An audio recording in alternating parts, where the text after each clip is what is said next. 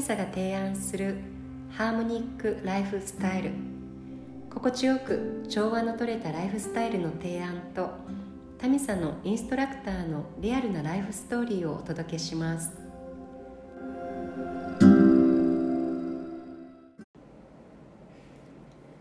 こんにちはこんにちは。こんにちは。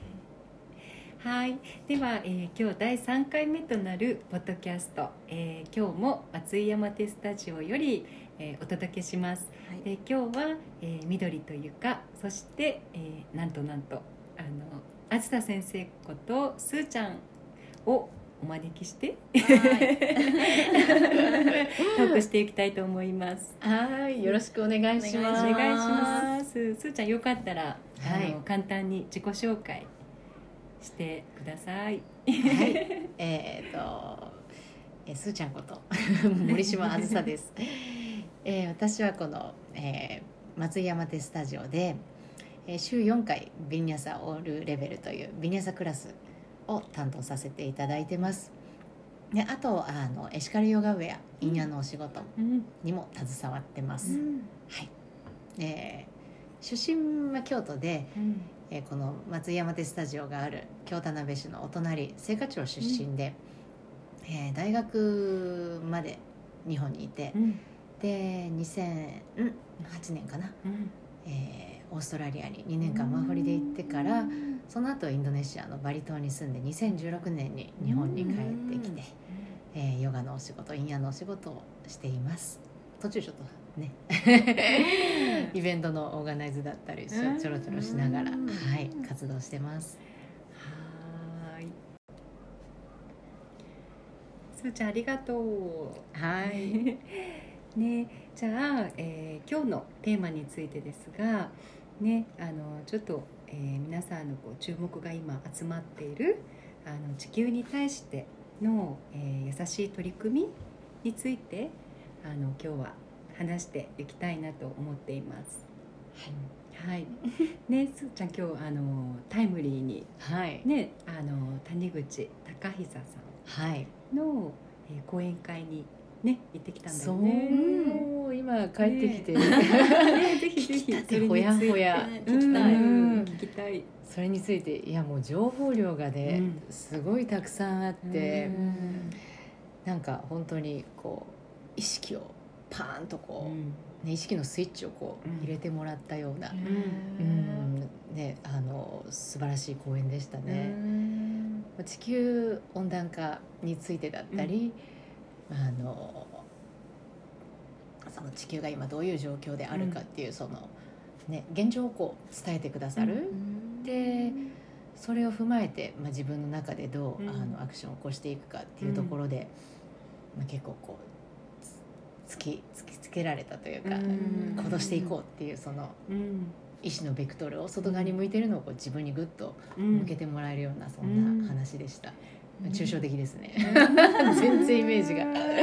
ちょっと今のじゃね湧かないと思うけれども。でもねなんか本当に今年はあのいろいろあってなんかだからこそこうなんだろうこう個々の一人一人のねなんか価値観だったりとか、うんなんか世界のこう常識がこうね大きく揺れ動かされたねあの時でもあったしなんかこうあの本当いろいろ外側でいろんなことが起こるたびに、うん。やっぱりこう大事なのはこう自分の内側うん。ね、なんか外にこう意識を向けることというよりかはこういかにこう自分自身の内側うん。に意識を向けて、ね、こう内側をどう豊かにうん育んでいくことなんじゃないかなっていうことにも、ね、ある意味気づかされた、うん。ね、そうですね。時期だったよね。うん。本当に。でそれを今回のまあ講演を聞いて、うん。まあやっぱそれをすごく再確認した時間でしたね。うん。ね、なんかどうしてもこう外側から豊かさうん。を求めてしまいがちで、ね、何かこう欲しいものを手に入れて、ね、なんかこう幸せだと思ってみたりとか、うんね、なんかこう、うん、ものがあれば豊かであればあれあるほどこうなんかちょっとこうねあそこに安心を求めてしまったりとかねなんかお金もねなんかその一つかなと思う出てきてましたね話で、うんうん。そのお金はうん。価値が変わらない、うんうんでも私たちの例えば食べ物。うん。肉体、うん。肉体はこう置いてね、まあ、体はね死んでいくわけだしうん。人間は死んでいくわけだし、動物もそうだしうん。で植物食べ物も腐っていく、うん。うん。でもお金はそのままですよねって言われた時に、うん。はっなって。う、ん。で昔はね物々交換でうん。こうあのな交換することで食べ物が得られたりん豊かさが得られたり、うん。そういった交換があったけれども、うん。今はそれが全部こうお金で買える、うん。だから何に対して自分がお金を使うか、うん。すごく大事だよね。うん誰の何の活動にこう、ね、自分は応援したいか、賛同するか、うん。あーってなんかねいろいろ気づかされましたね。ねなんか本当に買い物は投票だってうん本当に、ねそうですね言われてるねうん。そういう言葉もあるもんね。うんうんうんうんそっかねで今日はあの講演の中で一つ、うん。あのすごく心に響いたのが自分と他の命にあとほんの少しだけ優しくなる。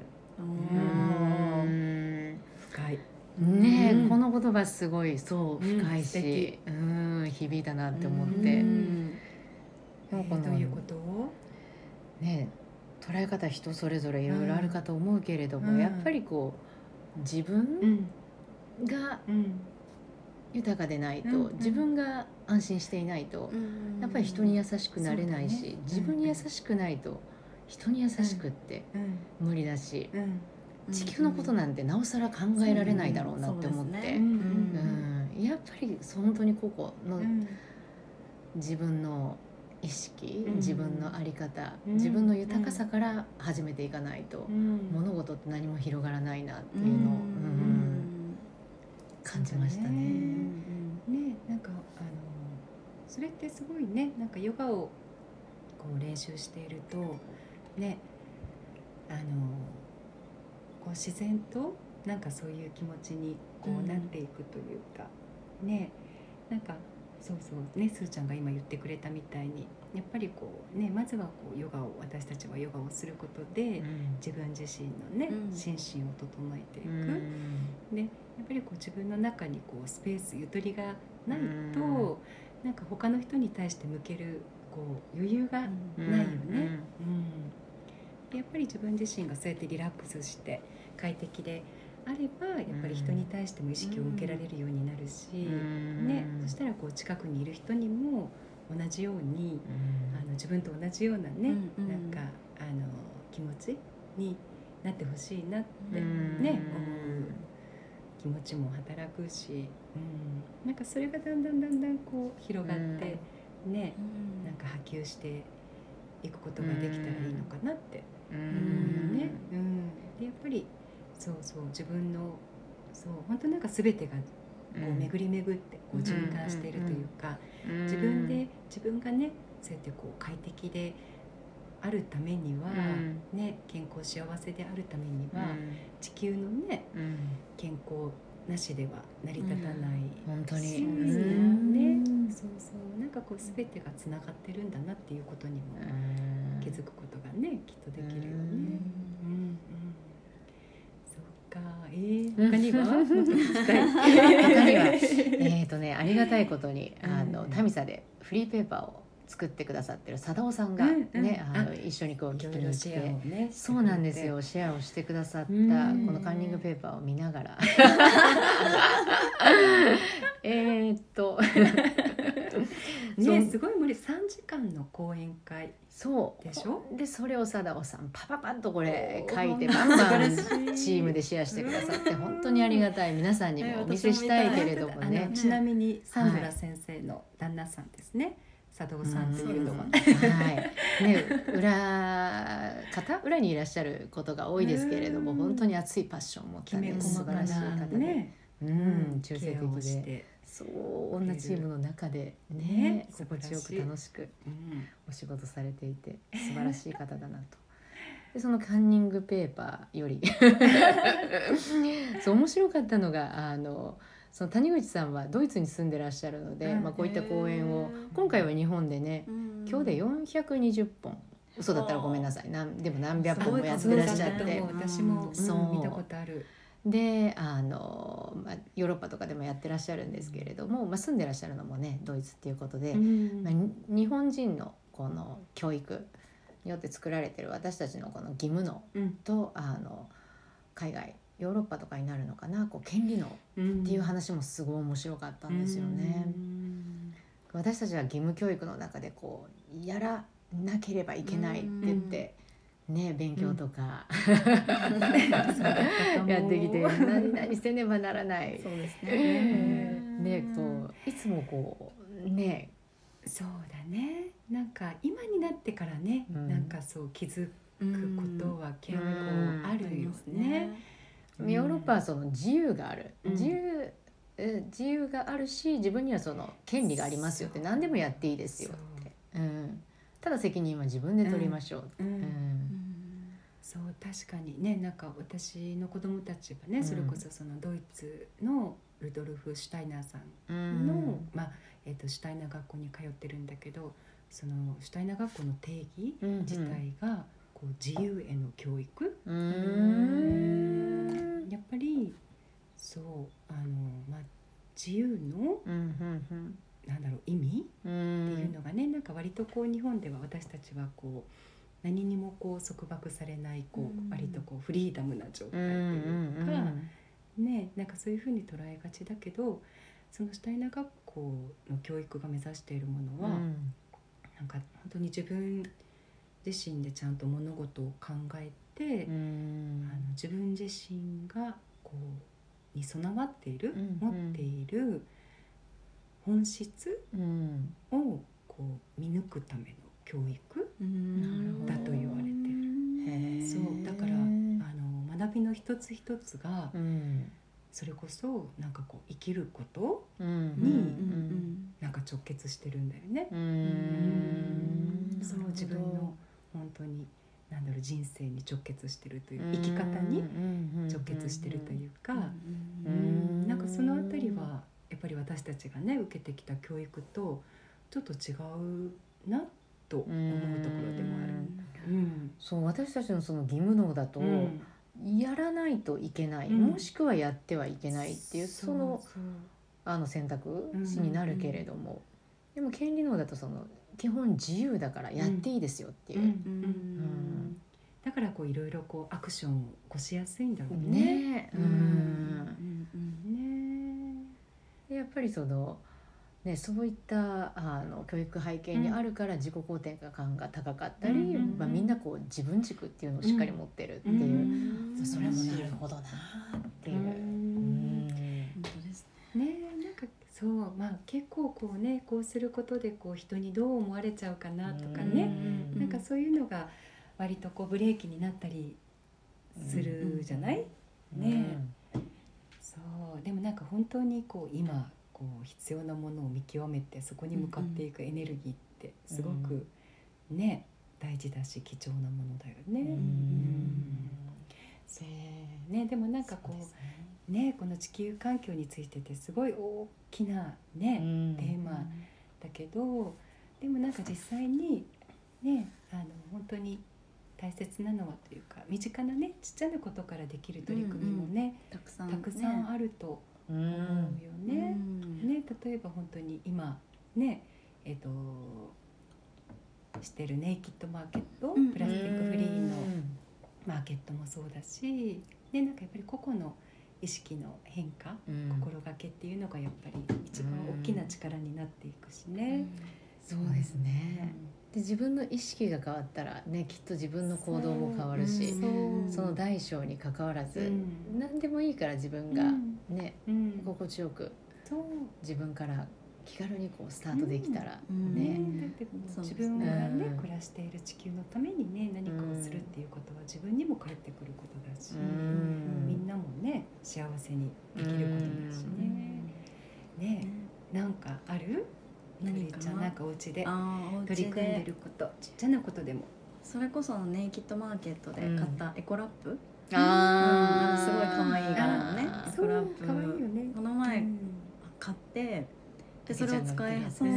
それ使い始めたらサランラップを使う量がもう劇的に減ったんですよ、あ本当にありがたく。うん。使わせてもらってます。うん。すごいね。やっぱりねゴミが減るってうん。こう毎週私2回出すんですけど、なんかぱりゴミの量がなんかすっごい多い時とうんすごい少なくできる時、うん。で少なくできたらすごく嬉しい、うんうんなんかよし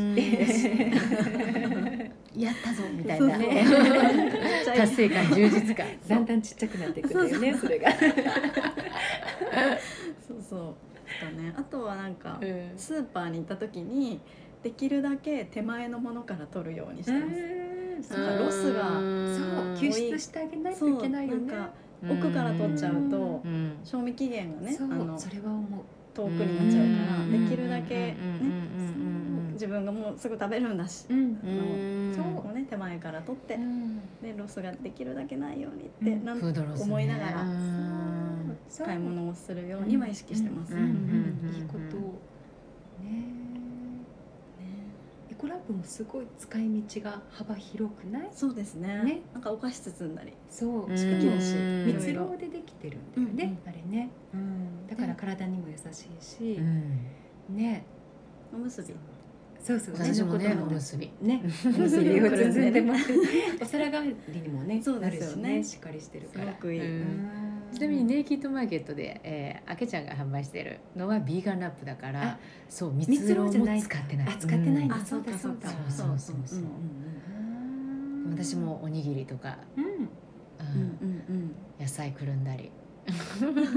ね大活躍。そう。すごいコンパクトに折りたためるしうん。ね、うん。すごく長持ちするし、ううん。ん、可愛いし、かわいい、ううんねなんかそのフードロスに関してもさ、ねやっぱりできるだけこう新しいものの方が栄養価が高いんじゃないかとかさう、んねいいんじゃないかと思うね気持ちももちろんあるけど、でもなんかこうどういう気持ちでそれをいただくかっていうのもすごい大きく関わってくるよね。うん、ね。確かに。そう、本当に、うん、どういう心持ちで迎え入れるか自分の体にね。そうそうそうそうそうそれはすごくねあの大事だと思う。うん。ねえ、すーちゃんはどう？私もエコラップと、うんあと,、えーとね、スイスに住んでる友達が送ってくれたフレッシャーとかやつだったかな。うん、なんかそれは？あのジップロックみたいなやつに、うんうんあの野菜とかを入れれるんですけれども、その保管だけじゃなくてそれはをあのレンジでチンもできるし。あったかいものも入れれるんですようね。んちょっと名前が間違ってるかも。それ大事じゃない。ね名前大事でみんなグーグルで検索して何も見つからへんやんすいませんね。なんで。もし終わりまでには名前を見つけておきます。うんはい。そうねそれを使うことで。まね、うん。そう今日出てきたなんかそのおすすめのグッズをインスタとかで紹介できたらいいね。そうですね、はい。このポッドキャストの多分、うんあれにかけるからそうだ。ああそうですね。そこにじゃあ、をそうですね。うかなシェアさせていただけるように。うん多分思い出せないと思うので。調べる方に意識が 喋るより。なんで喋りましょうかね。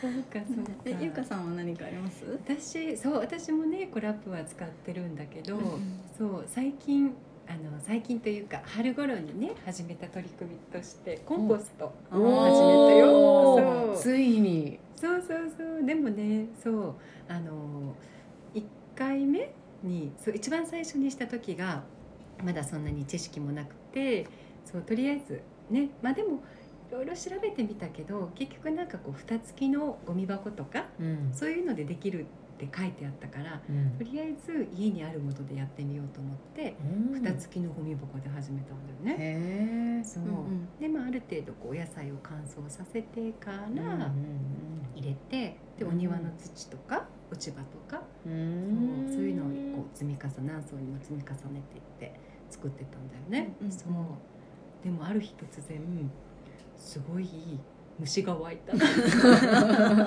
もう恐怖ですよね。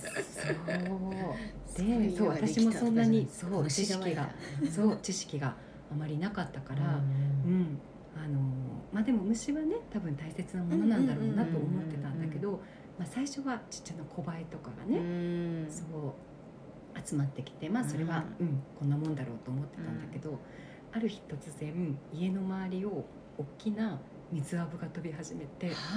そう。でこう一瞬パニックになって。でも毎年ね季節的なものでもなく、うん。いやもうどうやらこのコンポストからうん。みんながうんこう飛び出してきている、平山家のそうそう。家の周りを。この周りだけ。水アブたちが。そう。でそうやっぱりそのコンポストから、あの水アブさんたちが飛び立ってたんだよね幼虫から。そうっていうのもちょっとしばらくそのコンポストがいっぱいになってから虫がこう小バエが湧き始めて、あのちょっとこう怖くて開けられなかった時期が あったんだよね。そう。ね。そう虫はそんなにあの苦手な方でもないんだけど、うん。そうそうちょっとこういや開けようかどうか迷ってて今日はやめとこうみたいな。そう。でしばらく置いてたら今度は水アブが飛び出してきて いやもうこれはダメだと思って、もうとりあえずあの主人にゴミ袋でその コンポストごとくるんでもらってでもいやこれは捨ててはいけないと思って、そう近くの山にみんなで行ってで私はちょっと遠くから見てたんだけど勇気を出してコンポストをあの開けてみたのね、うん。そしたら素晴らしいくらい土に帰ってったすごいとー思った。そう。で一つだけアボカドの皮についてたシールだけが残ってた。でもあとは綺麗な土に帰っててすごい感動してそう。へそう。でもそこからはちょっとねそのスタイルのコンポストはもうちょっとあのハラハラドキドキして できないから今はあのベカウトでも使ってる、うあん。の坂の途中さんから出てる、あのフェルトのあの、うん。バッグ付きの,、うんうんあのコンポストがあるんだよね。それは、そうしっかりあの密封ができるから虫が入ってこない、うん。であらかじめその袋と外側の袋と、うん。あの内側の袋とあとコンポストにあの堆肥にしてくれる土がセットで、ああの土も？そう土がセットになってるからその土でうんあの分解していく、なるほどね。そう今はそれをおあの家で使ってて、うん。そうだからちょっとこう虫に抵抗がある人うん。とか、あのまあ、マンションとかでん匂いが気になったりとかする人にはすごく最適な、ううん。んあのコンポストかな。うん。そうそうそう。ローカルフードサイクリングさんっていうところが出してる、オリジナルのうん。あのバッグでそうそうすごくいいおすすめ、へうんーそれをこう家庭菜園とかにそうそうねそう、できたら広ね、うん。そうあげたり。そうう。ん。ベゴートでも次から次に出来上がってて、それをあのこの前あの松井山手のああそこのガーデンにねガーデンにうんうんうん。うん。入れたし、そう。ありがとうございます。うん、ぜひ使ってみてください。うん。チェックしてみます。ね 興味ある。うん。興味ある。そうしかもあのペットボトルの再生素材でね作られたバッグだから、うん。なんかデザインもすごい可愛いですよい可愛い。ね。ううん紹介します。はい。そっかねなんかうん。ねなんかこのでも環境については本当でも話してるとすごく楽しくならない、そうですね。ねなんかこういろいろあるねなんか中だけど、うん。なんかこうちょっとこう希望が湧いてくるというか、うん。ねなんかこれからのこの地球についてなんか思う気持ち？うんうんねすごくポジティブな方にううん。ん働いている。ような気がして、うんあとこうやってなんかこう楽しく。楽しく取り組む。でね。人のアイデアをこう教えてもらって共有してもらってねなんかそれを自分の生活に取り入れてみたりとか、うんちょっとこう自分でうんなんか今ある生活から何かこう考えて工夫することでうん。ねなんか面白く地球のために何かを始めたり、続けていけたりしたら、いいなみんなでね取り組む必要があることだと思うし、うん。ねそうポジティブなうん。ね、エネルギー、うん、循環すればいいよね。うん。ね本当ネイキッドマーケットとかすごいねあの、意識の高いメンバーもいっぱいいるから、もうこう初心者の私なんてもいろんなブースでこういろいろ聞いたりして、うん。人のアイデアを聞いてわからないからねもう実践してる人に聞いてみて、それをこう取り入れてみる。でも無理なことはしない。できることはやってみるけど。ちょっとずつ。そうそれがでも一番だハードルを下げて下げて、うんうんうんねねそうでもそうやってこういうふうなことを話し合える本当に仲間がいるっていうことはすごく幸せで。うん。ねねなんかこう豊かだよね。ね一人ではなかなかね難しかっても、うん。例えばチームだったり仲間としてね、取り組めるっていうのは大きなエネルギーにもなるし。ね。うん。そうですね。ね波紋していくスピードだったりその広がりもね、けきっとうん。大きいんじゃないかなって、なんかあれですよね。ゼロ・ウェイスト？うん。なんかこの大きい、まあ、取り組みとして、うんうんうん。なんかあずささんがやられてたような今年結構すごい言葉をたくさん聞いた。ゼロ・ウェイストってねいう、インヤンとインヤンであとベグアウトベグアでウトで。ゼロウェイストの認証が、そう取れたね取れたんですよ、ねそれをなんか項目もねうん。はいいろいろあるんですけれども、ワイン屋は今のところあの3つの項目をパスしていて、でこれからあのまあゼロベーストジャパンさんと一緒に製造工程うん。の中でいかにこうゴミを出さない取り組みをしているか、地球環境に配慮したあうん。のアクションをうん。あの実践しているかうん。っていうのをこうトレーサビリティ可視化していくっていう作業を、はい、ゼロベーストジャパンさんと一緒にやっていきます。そのゼロ・ウェイストさんからはい、なんかそういう取り組みをしてる陰案としてそういう取り組みをしてますよっていうことがこう認められたっていうイメージでいいんですかね。うーんそうですね、うん。取り組みを、うん、認められたけど、まあね、あの向こうが提示してらっしゃる項目がすごいうん。まあ何個かいくつかあるんですけれども、まあ、それは、ね、こう時間をかけながら一つずつ認証をもらっていく、プラス、うん、そのうん店舗範囲で今やってる取り組うんみもそうだし、その商品をこの売ってうん。売る段階に関してのその認証のあのプログラムっていうのはもうすでにお持ちなんですけれども、まあ、それまでのその製造背景をこう可視化していくっていうのは、ゼロウェストジャパンさんも、まあ、今回初めての取り組みで、そっかかインヤンがサンサンプル企業としてこう一緒にあの取り組んでいく。そうかなんか意識として同じ方向を向いてくれてるかっていうところをそこもそうすごい大事だと思いますね。それからはこう一緒にアドバイスを受けながらうんうん取り取り組んでいこうっていう感じなんだよねきっとね。うんうんそうです。ねそうなんか私もそう聞いたのがなんかゴミはね、うん誰かにこう処分してもらうものじゃなくて、うん。自分が出したゴミはうん。自分でうん。あの処理できるように、うん。な心がけうん。をしましょうっていうのもゼロ・ウェイストのね方たちがうん。言ってらっしゃることなのかな？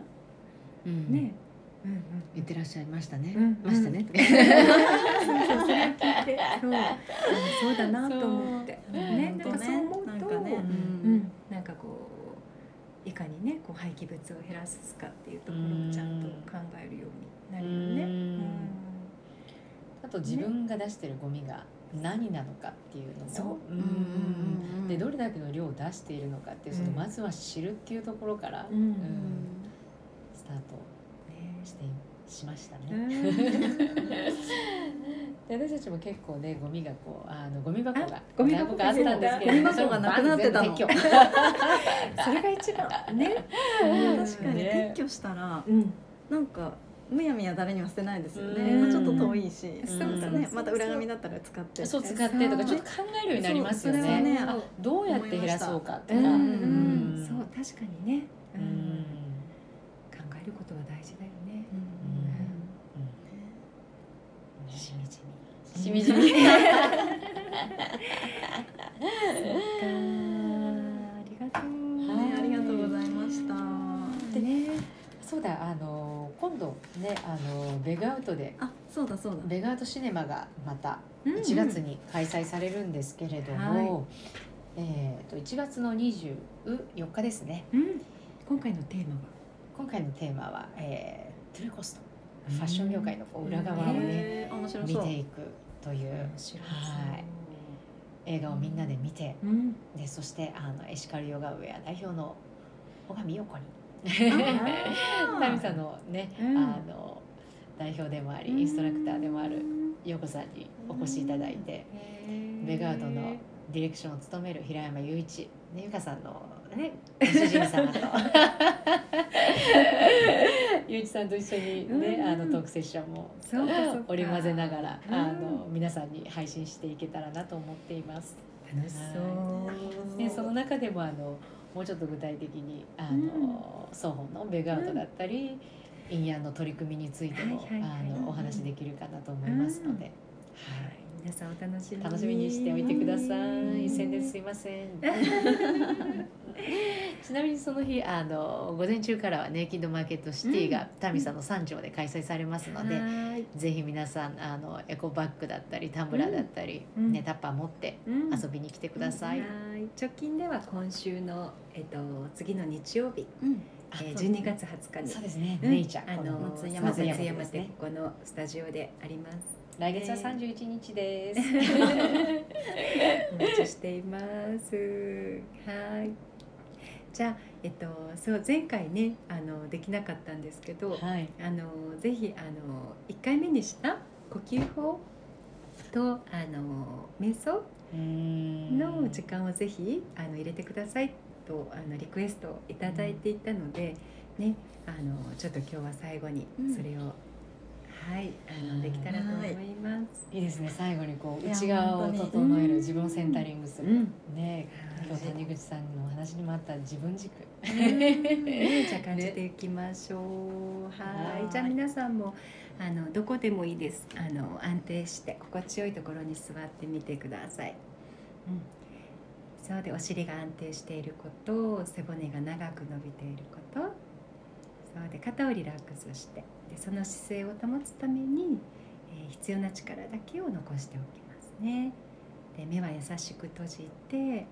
でよかったら第三の目眉と眉の間に置いておきますそうじゃあゆっくりと呼吸を感じてそうで心地よい範囲で、えー呼吸を深めていきます息を吸っていること息を吐いていることその呼吸の動き生命の動きに身を委ねていきます。はい、じゃあその呼吸を続けながら、えー背骨の付け根のあたりに、えー光を見てください、えー吸う息と一緒にその光が、えー背骨に沿って、えー頭頂へと上がっていきます。そして吐く息その光が、えー全身に降り注ぎ体を包み込んでいきます。外側も内側もこう光が全てを包んでいくイメージを持ってみてください。吸う息そうまた背骨に沿って光が下から上へと昇り吐く息とともに光がう全身を包み込んでいきます。そこに、えー音も加えていきます。で光が昇るとともに心の中でマントラ「オー」オウムの音を唱えます。そして光が体を包むとともに心の中で今度は「あー」という音を唱えてみましょう。オウムの音とともに光が昇り「あー」という音とともに光が体を包んでいきます。そうでご自分の、えー心や体がリラックスできるまでこの集中法を続けていきます。ナーダ・パシャンティ音と光の集中法です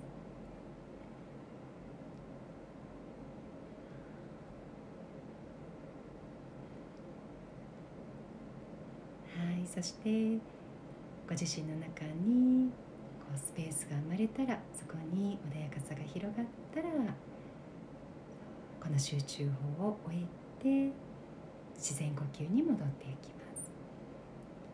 そして今度は眉と眉の間そこに光を見てください